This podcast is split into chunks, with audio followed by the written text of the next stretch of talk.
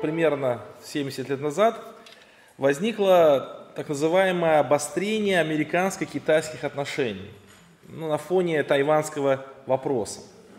И 7 сентября 1958 года Китай сделал Соединенным Штатам первое предупреждение в связи с тем, что Соединенные Штаты Америки, их военные корабли и военные самолеты проводили разведывательные манипуляции на территории, в территориальных водах Китая. Китайская Народная Республика, она фиксировала все эти нарушения своего воздушного или водного пространства со стороны США. И на каждое такое нарушение правительство КНР по дипломатическим каналам посылало так называемое предупреждение американской стороне. Но однако, однако никаких практических действий Китай в отношении США не предпринимал. В апреле 1962 года американский боевой корабль в течение недели патрулировал в Желтом море. Это было очень серьезное нарушение правовых норм. И Китай сделал три серьезных предупреждения по поводу вторжения корабля на их территорию. Все эти предупреждения, они нумеровались, и за годы со стороны США, китайско, со стороны США таких нарушений было очень много, и нумерация предупреждений зашкаливала за многие сотни – и по радио так и говорили, что очередное китайское предупреждение или последнее китайское предупреждение. Друзья, с тех пор это выражение, оно вошло в обиход. Люди так и стали говорить, последнее китайское предупреждение, подразумевая, что ничего за этим не будет. Что так и будет продолжаться бесконечно. Уже много сотен было китайских предупреждений. Я думаю, что вы это выражение слышали, да, это очередное китайское предупреждение. Вот так оно появилось, это выражение. Друзья, и в какой-то мере эта история, она помогает мне э, сделать такое введение в тему, о которой мы будем говорить. Тема сегодня будет о последнем времени. Я напомню, что в прошлый раз мы эту тему с вами оставили на сегодняшнюю проповедь, потому что в прошлый раз мы говорили о трех таких составляющих суда Божьего. И четвертая часть, это была о том, как этот суд относится к нам. И я сказал, что это будет отдельная проповедь.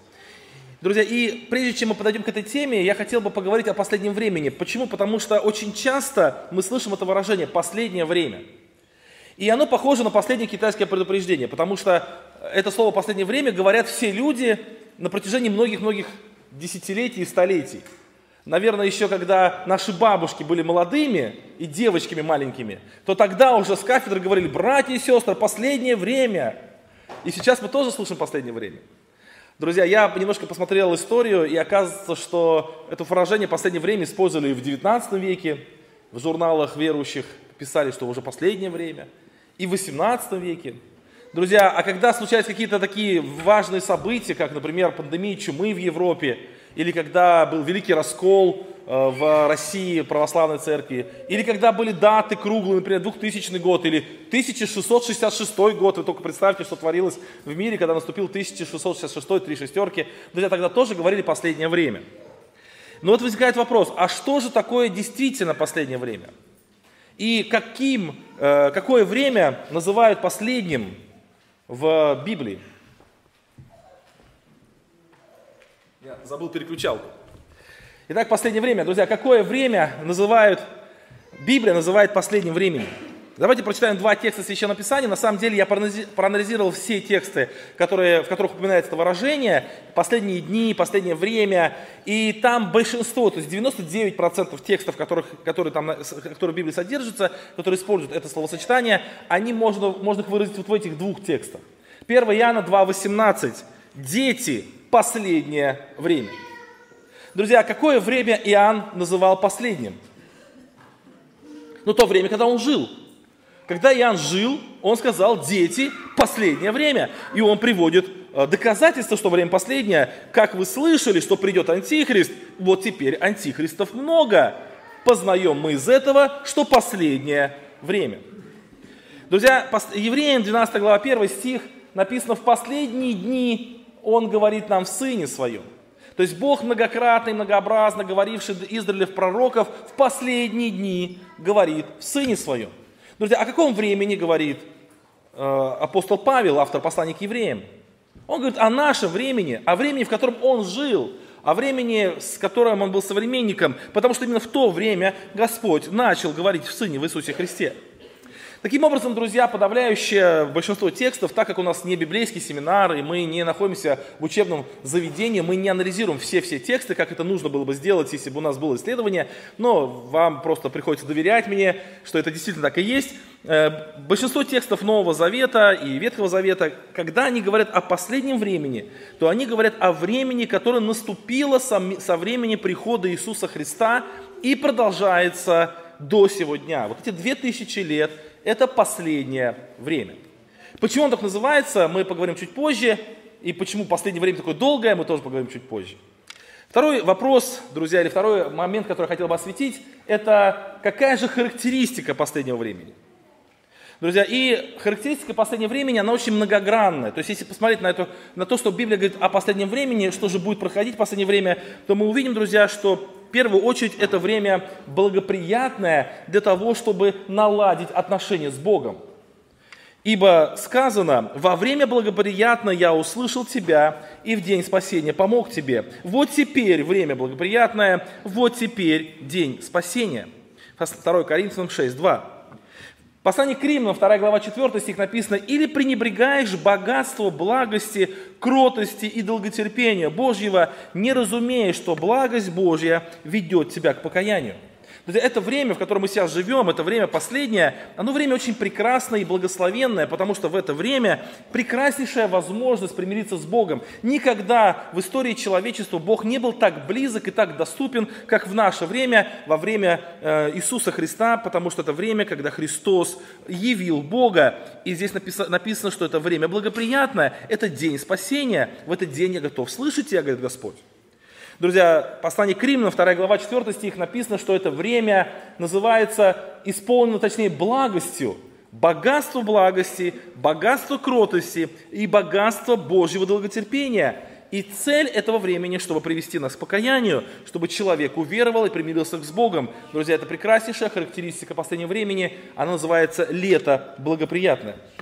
Друзья, похожая характеристика – это время, когда будет действовать Дух Святой – Деяние 2 глава 17 стих сказано, «И будет в последнее время, или в последние дни, говорит Господь, и залью от Духа Моего на всякую плоть, и будут пророчествовать сыны ваши, и дочери ваши, и юноши ваши будут видеть видения, и старцы ваши сновидениями вразумляемы будут». Надеюсь, не на собрании, друзья.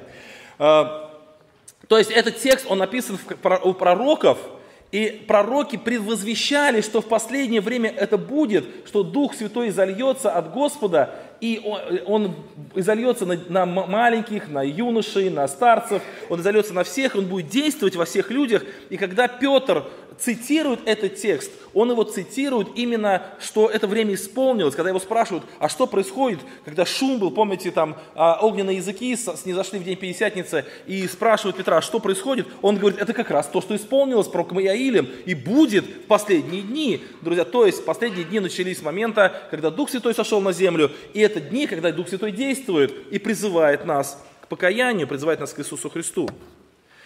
Друзья, это время, когда кроме призыва Духа Святого, будет действовать и Дух Антихриста. Это время, наше время, вот уже 2000 лет, когда кроме Духа Святого действует Дух Антихриста. 1 Иоанна 2,18. Дети, последнее время, мы уже читали этот текст. И как вы слышали, что придет Антихрист, и теперь появилось много Антихристов.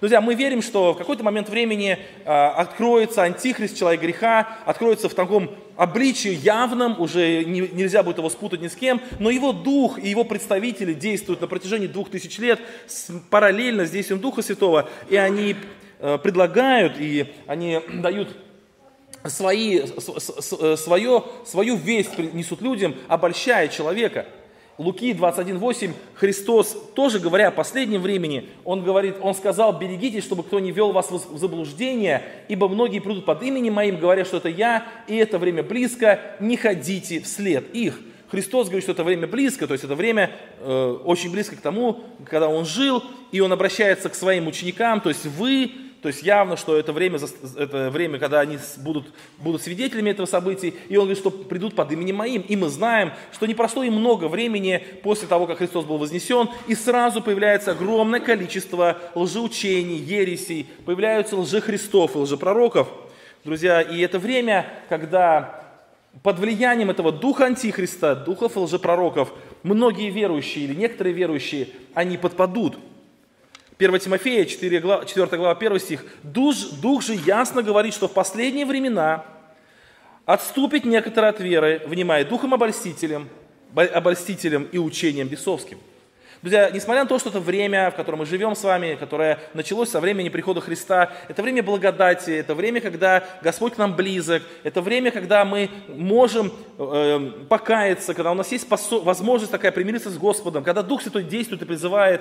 Друзья, несмотря на это, успех будет не только у Бога, успех будет и у Духа Антихриста, и многие люди э, в, некоторое, в это время отпадут от веры, внимая Духом Обольстителем и учением бесовским. Кстати, когда сатана увидел, что церковь трудно разрушить при помощи гонений, как мы слышали сейчас о героях веры, которых молодежь рассказывала, друзья, он использует другую тактику, он обольщает и прельщает разными учениями, и мы видим, что некоторые отступают от веры. Евангелие от Матфея 24, 24. «Ибо восстанут лжехристы и лжепророки, и дадут великие знамения и чудеса, чтобы прельстить, если возможно, и избранных». То есть даже избранные люди, то есть те, которые Господь уже открыл себя, и кто знает о Христе, кто знает Духа Святого, друзья, эти люди могут быть прещены э, лжехристами, лжепророками, поэтому это время выбора. Мы живем в прекрасное время, когда у нас есть возможность общаться с Богом, но в это же самое время действуют и духи обольстители. Иуда 1.18, они говорили вам, то есть пророки Ветхого Завета говорили вам, что в последние времена появятся ругатели, поступающие по своим нечестивым похотям.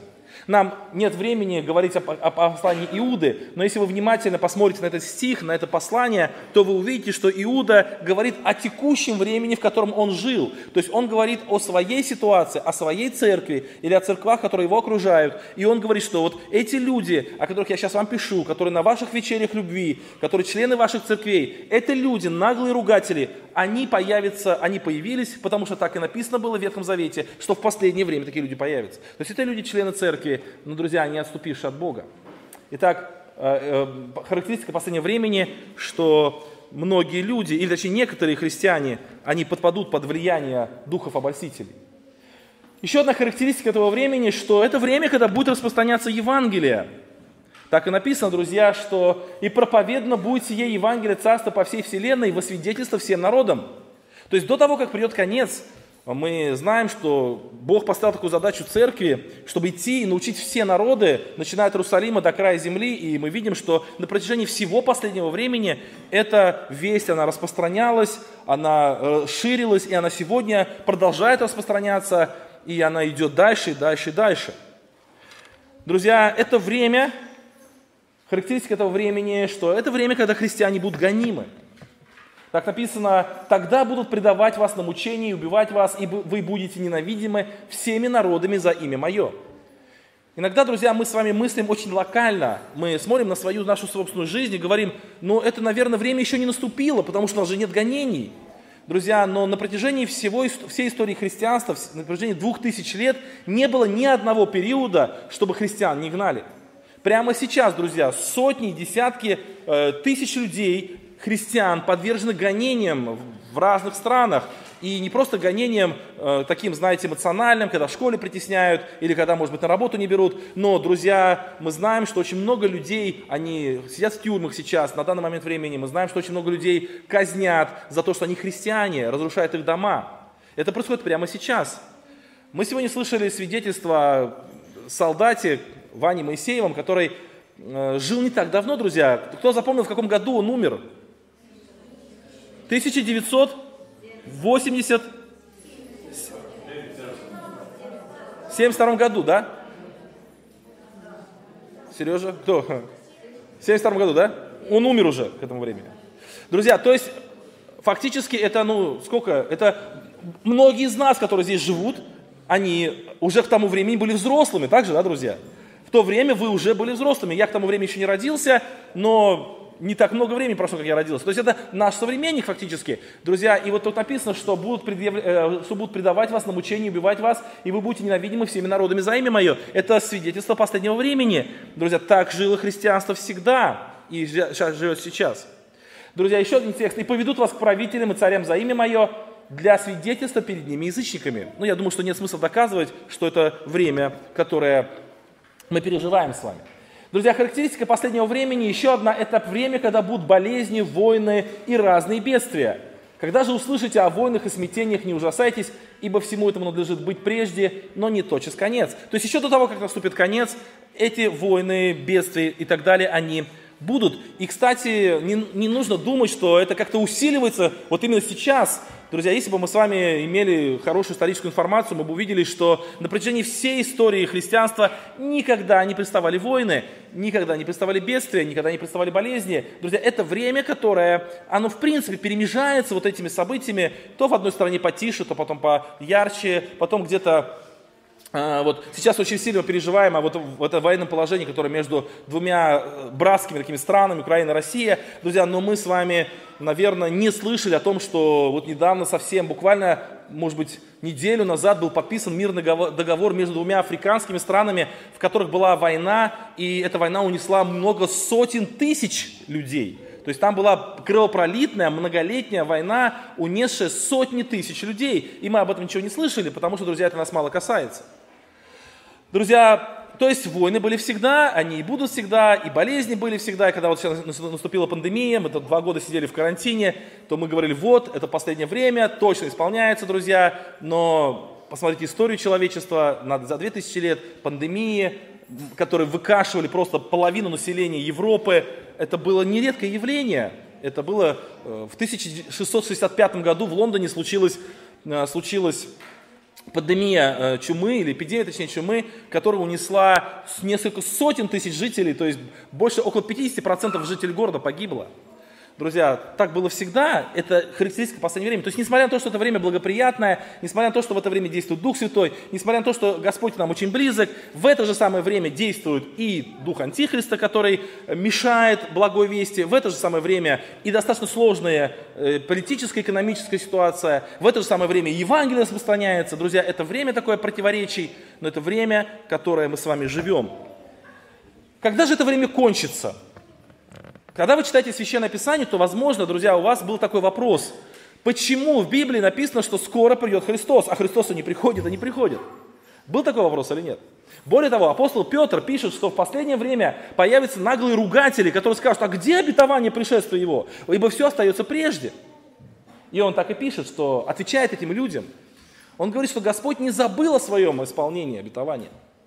Возможно, друзья, Господь планировал прийти в первом веке или во втором веке, и сразу после того, как он э, сказал, что скоро придет Господь, но смотрите, как написано, не медлит Господь исполнением обетования, как некоторые почитают то медлением, но что? Но долготерпит нас. У нас проходят христианские лагеря, и в этом христианском лагере в Обширонске есть одно из очень любимых детьми событий, это купание на, на озере. И моя задача стоять на мостике и давать команду, чтобы дети бежали. Они выстраиваются в очереди, там у нас есть мостик, и по два мальчика, они бегут и прыгают с мостика. У нас там все хорошо сделано, там внизу, внизу там два брата сидят в воде, поближе к берегу еще два брата, и там брат, который контролирует, чтобы выходили, и я тут с мегафоном тоже стою и даю команды, и вот они прыгают, братья их смотрят, чтобы они все выплыли, и помогают кому надо, и вот так вот, и они вот прыгают и прыгают и прыгают. Друзья, но у нас на это все час. Кстати, от хорошей организации, когда все хорошо было организовано, э, количество попыток или количество прыжков увеличилось, потому что очень быстрый процесс идет. И вот, друзья, уже время закончилось, я уже объявляю, все, в очередь больше не становитесь, одевайтесь, кто уже э, попрыгал, потому что у нас осталось 5 минут, через 5 минут заканчиваем. И вот заканчиваем 5 минут, вот уже в ровно надо уходить. И обязательно есть люди, которые говорят, дядя Денис, можно еще? Можно еще? Друзья, и, конечно же, мы разрешаем. И там еще и 5 минут, и 10 минут, и ты стоишь. А почему? Потому что ты понимаешь этих детей, тебе их жалко. Они приехали в этот лагерь, они, кто-то, ну, мы живем на море, там, с, Черно, Черноморского побережья живут на море, а ведь есть дети, которые приехали со станицы, никогда не купались, никогда не видели море, там, или, может быть, хотели бы побольше покупаться, у них нет, нет возможности там, на речку даже сходить. И вот они просят и просят, и ты стоишь, разрешаешь, разрешаешь, и разрешаешь. И когда уже, уже просто никаких возможностей нет, и все равно еще раз, последнее китайское предупреждение, ты еще раз говоришь, и еще раз можно, друзья. И потом они тебя обступают, говорят, спасибо вам, что разрешили. И когда ты уже говоришь, ну все, выходим, какой-нибудь мальчик мальчик подходит, а можно мне еще раз? И вот и тоже можно, друзья. Знаете почему? Потому что тебе их очень хочется порадовать. Ты понимаешь, что ты там не надсмотрщик, ты понимаешь, что ты там не какой-то, э, знаете, такой э, человек, который вот по времени все. Ты руководитель, который хочет сделать, чтобы детям было хорошо. Друзья, и ты это делаешь. Друзья, вот то же самое Господь, Он смотрит, и Он не медлит. Он не то, что он замедлил, не то, чтобы он ну, как-то за, за, какими-то делами занялся, или он вообще забыл об этом. Друзья, он просто смотрит на людей, и он видит, что вот еще один человек родился, и вот еще появились люди, а вот еще люди есть, друзья. И они все хотят, э, или он хочет, чтобы эти люди тоже уверовали. Э, сегодня пришла записка нам помолиться об одном юноше из нашей церкви, чтобы он покаялся. Он поехал на молодежный сейчас в Тулу, чтобы он покаялся, друзья. И я думаю, что если бы сейчас я спросил вас, братья и сестры, хотите бы, чтобы сегодня Господь пришел, чтобы сегодня закончилось время благоприятное, я думаю, что многие из вас бы руки подняли и сказали, Господи, мы очень хотим Тебя видеть, но давай чуть-чуть попозже. Почему? Ну, потому что у нас есть мужья, жены, дети, наши близкие, они еще не успели, Господи, еще немножко подожди. Друзья, и вот это время долготерпения, оно длится сколько лет уже? Две тысячи лет. А сколько оно еще продлится? Не знаем. Пока у Господа есть долготерпение. Потом начинается у него великое долготерпение.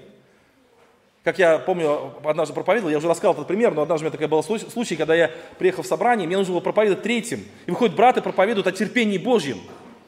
После него второй брат выходит и говорит, братья и сестры, я не знаю, как получилось, но у меня тема Божье долготерпение. Брат проповедовал терпение, а у меня тема Божье долготерпение. Друзья, я смотрю на мой конспект, а у меня написана тема «Великое Божье долготерпение». Я выхожу за кафедру, говорю, братья и сестры, у меня тема великое Божье долготерпение. Друзья, у Бога долготерпение, и Он ждет. И это время продлевается, и вот это время, оно длится, и длится, и длится, и оно будет так и длиться, пока, значит, и Евангелие будет проповедоваться, и войны будут, и бедствия, и покаяние, и отпадение от веры, и э, гонения, и время благоприятное, оно все будет длиться и длиться, пока Господь терпит нас, пока Он любит нас, пока Он ждет, чтобы еще люди могли уверовать, и Он смотрит, друзья, это время продолжается. Друзья, вопрос, а почему это время называется последним? Очень просто, потому что после него ничего уже не будет. Написано, и тогда придет что? Конец. Знаете, когда я был маленький, я любил мультфильмы смотреть. Смотришь, смотришь, и потом конец. И все, и надо уходить. Друзья, это такое слово очень тяжелое для маленького ребенка, которого тогда не было компьютеров, ютуба, не было магнитофона, было только вот время, когда тебе 10 минут в неделю давали мультфильм смотреть, и было конец написано, и все. Друзья, и тут написано, и тогда придет конец. Друзья, это время последнее, потому что после него времени этой земной жизни уже не будет. Уже наступает Царство Небесное. И тогда уже мы определились. Сейчас есть очень много разговоров, а можно ли покаяться во время великой скорби или нет, друзья. Вот я сто процентов убежден, что нет.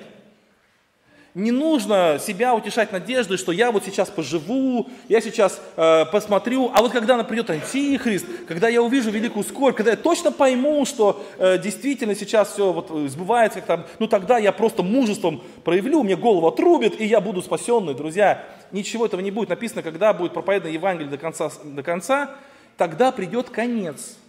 Тогда придет Христос, и начнется другая часть жизни этого человечества, но уже не, не земная уже не вот в, этом, э, в этой системе ценностей, уже совсем иная начнется. И этот конец, друзья, когда придет? Опять-таки, э, некоторые думают, давай вот посмотрим, ага, вот еще, еще наверное, еще э, Господь не придет в ближайшее время, потому что еще вот эти, вот эти события не исполнились. Друзья, я уже говорю, что уже все давно исполнилось. Просто сейчас время долготерпения. Просто Господь продлевает время милости, время благоприятное. Он ждет, и в какой-то момент времени придет конец, неожиданно и резко. Как глазом мы моргнем, и все. И тогда придет конец. И поэтому это время последнее. Оно последнее, потому что больше него ничего нет. После него наступает вечность. Для одних вечность со Христом, для других вечность вне Христа. Друзья, эта вечность определяется здесь, на земле. И еще одна часть моей проповеди. Почему это время пришло? Итак, друзья, мы с вами поговорили о том, что называется последним временем. Мы с вами поговорили о том, какие характеристики последнего времени. Мы поговорили с вами о том, когда это последнее время закончится. И мы с вами поговорили о том, э, почему называется последнее время. А теперь вопрос, а почему это время вообще наступило? И я хотел бы, друзья, просто озаглавить, и на слайде будет просто название, скажу несколько мыслей. Дело в том, что и, кстати, этот раздел, он именно вот этот раздел связан с предыдущей проповедью по книге про Исаии и вообще с Ветхим Заветом. Ветхозаветные люди, они очень ожидали пришествия Бога. Вот если вы будете читать Ветхий Завет, то вы очень часто будете видеть вот эти ожидания, что скоро Господь вступится, скоро Господь придет, скоро Господь явит свою мощь, свою силу. Они называли это День Господень. Они знали, что скоро придет Мессия. Вы помните, когда Христос пришел и беседовал с самарянкой около колодца, она ему говорит, знаю, что знала самарянка? Что придет Мессия. Вот, то есть Христос. Когда Он придет, то возвестит нам все. Иоанна 4,25. Филипп находит Нафанаила и говорит ему, мы нашли того, о котором писали Моисей в законе и пророки Иисуса, сына Иосифова из Назарета. Иоанна 1 глава 45 стих. То есть новозаветные люди вот во времена Христа, они знали, что Христос придет. Даже самарянка знала, что Христос придет. Они все ждали, все его ждали. И Ветхий Завет, он полон вот этих ожиданий Христа, он полон их. Почему они его ждали, друзья? По трем причинам. Ну, три основных причины. Там было много причин, но три основных причины. Первая причина, они все ждали, что народ израильский будет восстановлен, что будет восстановлено царство израильское, государство будет восстановлено. Не сие ли время ты, Господи, восстанавливаешь царство Израиля, спрашивают ученики Христа. Это первая причина, они все ждали, когда возродится Израиль как государство. Вторая причина, они хотели получить ответы на многие вопросы, которые, которые привели к спорам. Самарянка спрашивает, где поклоняться, там поклоняться или там поклоняться. И э, Христос объясняет. То есть они ждали Мессию, потому что у них возникло очень много вопросов по служению, по жертвоприношению, по будущей жизни. Они ждали Мессию, чтобы получить ответы. Друзья, но третье, самое важное, на что хотел обратить внимание. Они ждали Мессию, чтобы восстановить справедливость. Вот на этом пункте чуть-чуть подробнее остановимся. И так они желали восстановления справедливости. И вот этой надежде посвящено очень много псалмов. Когда вы читаете псалмы, друзья, вы, наверное, видели такие псалмы, что Господь, ну когда же ты явишь суды-то свои, помните, да? Ну давайте прочитаем, Псалом 9 глава 18 стих. «Да обратятся нечестивые, куда? В ад, все народы, забывающие Бога, Псалом 10 с 5 стиха. «Господь испытывает праведного, а нечестивого и любящего насилия ненавидит душа его. Дождем прольется он на нечестивых, горящие угли, огонь, серу, палящий ветер, их доля из чаши. Что Господь праведен, любит правду, лице его видит праведника». Посмотрите, друзья, какие образы рисуются, да, то есть мы праведники, Господь покажет нашу правду, а, а вот эти нечестивые, они в ад пойдут, на них изольется угли, огонь и сера. Псалом 66, 5 стих. «Да веселятся и радуются племена, ибо ты судишь народы праведно». Друзья, что вас вызывает, какое у вас чувство вызывает слово, что вас будут судить? Какое чувство вас вызывает? Ну, переживание, да, такое переживание. Кто еще знает, как суд повернется? А вот эти люди, которые авторы Нового Ветхого Завета, точнее, они говорили, мы ждем этих судов, потому что Господь судит праведного, мы ждем, когда эти нечестивые будут наказаны.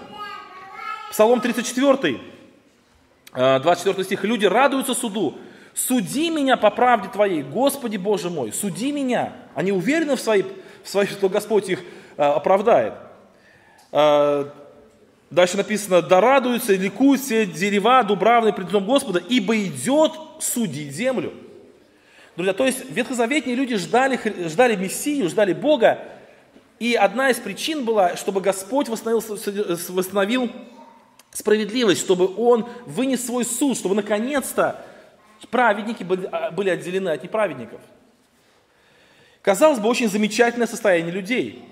Они уверены, что, во-первых, та несправедливость, которая их окружает – не остается без внимания Бога. Иногда нам кажется, что несправедливое отношение к нам, к церкви, к другим людям, оно остается без внимания. Но люди Ветхого Завета, они жили в мире несправедливости, но они понимали, что Бог не оставляет эту несправедливость без внимания. Второе, они знали, что Бог справедлив, что Он будет судить именно справедливо. Это языческие боги, они там э, непостоянные, суетные, а вот Бог справедлив, у Него вечные законы. И они знали, что суд Божий обязательно состоится, они его ждали суда Божьего. Казалось бы, все здорово, но была одна очень важная, серьезная проблема. Друзья, я думаю, что вы поняли, какая проблема.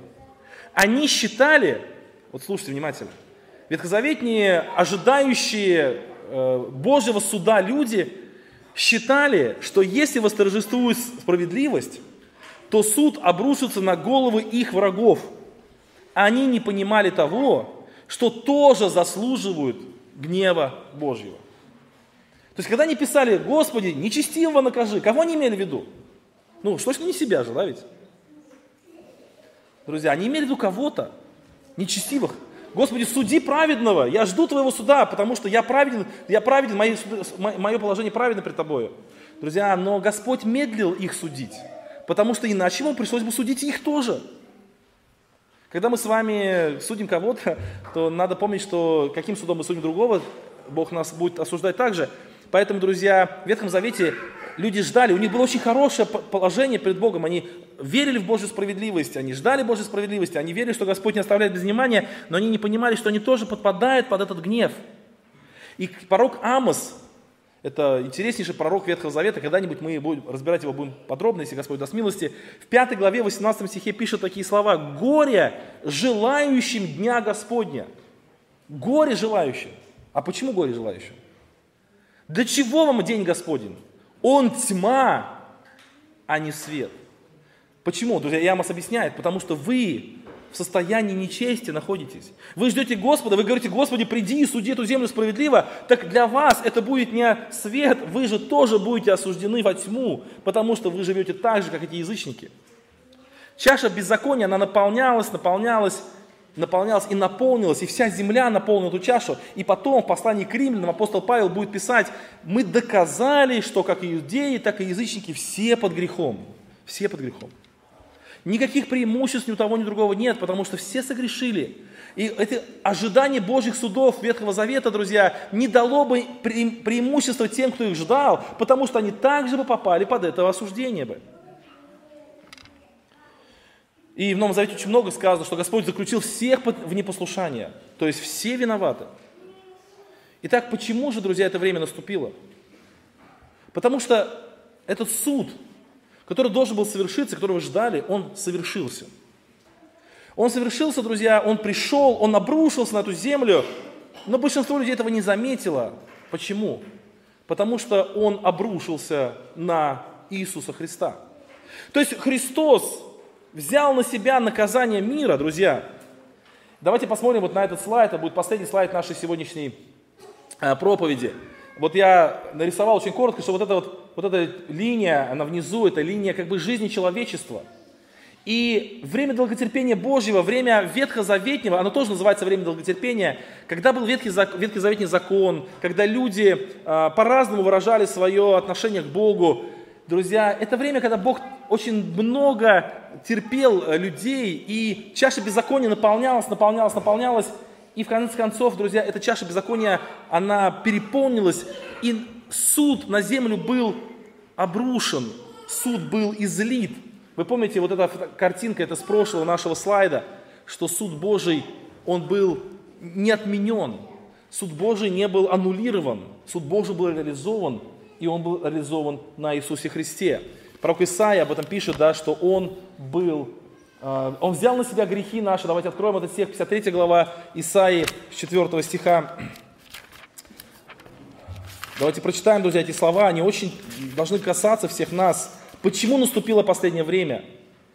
Но Он взял на себя немощи и понес наши болезни, а мы думали, что Он был поражаем, наказуем и уничижен Богом. То есть, когда Христос был распят, люди думали, да это, наверное, грешник какой-то, наверное, это он наказуем Богом, наверное, это тот, которого суд Божий не оставляет живых, потому что он преступник, но он был изъявлен за грехи наши и мучим за беззаконие наше. Наказание мира нашего было на нем, и ранами его мы исцелились. Друзья, суд Божий не был отменен. Иногда возникает вопрос, а что бы случилось, если бы Христос не пришел? Давайте мы представим, как бы изменился наш мир, если бы Христа не было. Вот если бы Христос просто не пришел на эту землю 2000 лет назад, как бы изменился наш мир, друзья? То он бы просто не существовал. Потому что уже суд Божий излился бы, и мир бы прекратил свое существование. Друзья, последнее время оно называется последним, потому что оно, и оно называется время милости, время благодати, потому что оно является продуктом Христового подвига. Христос не пришел бы, не было бы этого времени. Наша бы жизнь, жизнь человечества закончилась бы 2000 лет назад. Написано, когда пришла полнота времени, очень многие толкователи основывают этот текст или объясняют этот текст, что когда пришло время излить Богу суд, все, приговор, приговор уже вынесен, даже терпеть невозможно, чаша беззакония мира переполнена, причем и евреев, и язычников, все одинаково плохие, и Господь изливает свой суд, но тут как громотвод встает Христос. этот суд изливается на него. И поэтому жизнь продолжается, друзья. Это время милости, время благодати, это время дополнительного нашего, друзья, что ли, э, возможности быть спасенными со Христом. Это время, когда Господь являет свою благодать во Христе. Это время милости. То есть это время когда-то закончится. Я не знаю, когда заканчивается Божье долготерпение. Наше заканчивается очень быстро, да, вот в ту же секунду, как начинается. У Бога намного дольше. И оно когда-то тоже закончится. И оно закончится Божьим судом, судом Христа. В послании фессалоникийцам об этом очень подробно пишет. Друзья, кстати, если кто-то хочет более детально вникнуть в эту тему, изучите первую, вторую главу второго послания фессалоникийцам. И там написано такие слова, э, первая глава с пятого стиха. Смотрите, в доказательство того, что будет праведный суд Божий, то есть будет праведный суд Божий, чтобы вам удостоиться Царства Божьего, для которого вы страдаете – Ибо праведно перед Богом, оскорбляющим вас, воздать скорбию, а вам, оскорбляемым, отрадую вместе с нами в явлении Господа Иисуса Христа с ангелами силы, с неба, с ангелами силы Его, в пламенеющем огне, совершающего отмщение, не познавшим Бога и не покоревшимся благовествованию Господа нашего Иисуса Христа, которые подвергнутся наказанию вечной погибели от лица Господа и от славы могущества Его, когда Он придет, прославится во святых Своих – и явиться дивным в день онный во всех веровавших, так как вы поверили на нашему свидетельству. Друзья, если у кого-то из вас хватит мужества и терпения, и вы потратите хотя бы час времени, вот потратите хотя бы час времени на изучение вот этого отрывка. Еще раз, второе послание Фессалоникийцам, первая глава, с 5 стиха до 10 стиха. Под, под, вот возьмите карандаш и прям нарисуйте то, что там написано. Посмотрите, соотнесите, о чем там написано, и вы увидите, что там рассказывается об одном событии, не о двух событиях, не о трех, об одном событии. Это похоже, как было э, во время Ветхого Завета, когда был Бог для одних был тьмой, а для других был светом. Помните, был такой случай, да? Когда вот этот, а, этот столб, который разделял евреев и египтян, он для одних был тьмой, а для других был светом. Также и вот этот день, который, когда, когда закончится Божье долготерпение, этот день будет судом Божьим. И в один и тот же день Господь в пламенеющем огне э, воздаст нечестивым, отвергающим Евангелие. И в этот же самый день Он прославится во святых Своих и возьмет нас к себе. Друзья, это уже суд Христа. Это уже суд э, Божий над теми людьми, которые отвергнут Христа, над теми людьми, которые не имеют веры во Христа, над теми людьми, которые не признают Евангелие. Поэтому, друзья, мы с вами живем в последнее время. Эта проповедь, напомню, эта проповедь соотносится с нашей предыдущей проповеди о суде. Мы тогда говорили о суде, что Божий суд, он суд справедливый. Этот суд, который э, не видит никакой разницы между э, положением людей, богатством людей, состоянием людей, национальностью людей. Это суд, который обязательно совершится – Друзья, и мы сказали о том, что этот суд, этот суд излился на Христа. И поэтому сейчас мы с вами живем во время очень хорошее время, очень благоприятное. Да, в это время есть трудности, какие-то войны, слухи, какие-то болезни, гонения, друзья, бывают в это время. Но самое главное, что в это время присутствует Дух Святой, который побуждает нас к тому, чтобы мы налаживали отношения с Богом. Друзья, если в нашем собрании есть те, которые еще не уверовали, то есть не покаялись, которые еще ждут, друзья, вы можете еще немножко подождать. Но сколько это время продлится, мы не знаем. Божье долготерпение в какой-то момент закончится. И да благословит нас Господь, чтобы в это время Божьего долготерпения, время милости, мы, во-первых, понимали, что это время, друзья, оно принадлежит Христу. Он его приобрел. Маленький-маленький такая ремарочка, я не планировал в конце говорить, но сейчас вот просто вспомнил. Вы помните, такой текст есть, что э, «дорожите временем, потому что не лукаво», да, помните такие, такой текст? И там написано, что еще, еще такое место есть, что когда вы со внешними, со внешними обходитесь благоразумно, пользуясь временем. Помните, да? Со внешними обходитесь благоразумно, пользуясь временем. То есть это означает, что когда мы э, э, с людьми встречаемся вне церкви, нам нужно пользоваться возможностью им говорить о Христе, потому что время благоприятно продолжается. Так вот интересно, что греческое слово «пользуясь временем», это слово, оно в русском языке переведено как «пользуясь временем», то в греческом оно имеет такой оттенок «выкупая время» или «покупая время». Что это означает? Это означает, что я должен как бы заслужить, что ли, э, такое доверие человеку, потратить свое время, потратить свои силы, свое богатство неправедное на то, чтобы приобрести себе друга. И тогда рассказать ему о Христе. То есть не просто пойти, вот в автобусе я еду и говорить, слушай, ну вот ты вынужден со мной ехать, и поэтому я тебе буду рассказывать, слушай меня. Хотя это тоже иногда нужно и важно. Но здесь больше речь идет о наших родственниках, соседей. И мы как бы вот это время, которое у нас есть, мы его используем, чтобы приобрести их э, благорасположение, чтобы, выкупив это время, ну как бы приобретя вот это время, рассказать им о Боге, о Христе. Вот такая интересная там мысль в греческом. Но я проверял, это действительно так и есть, это не выдумка какого-то одного переводчика. Так, друзья, вот Христос как бы купил временно. Вот Он, вот то, что мы живем, это время принадлежит Христу. Он его купил, оно его время. И теперь в этом времени мы находимся, друзья. Это время, оно только потому и существует, что Христос пришел на эту землю. Это очень важно, друзья, и важно, чтобы мы не э, оказались на положении, как написано, что неужели ты не понимаешь, что благость Божия ведет тебя к покаянию. Да благословит нас Господь, давайте склоним колени наши, помолимся Богу нашему. Аминь.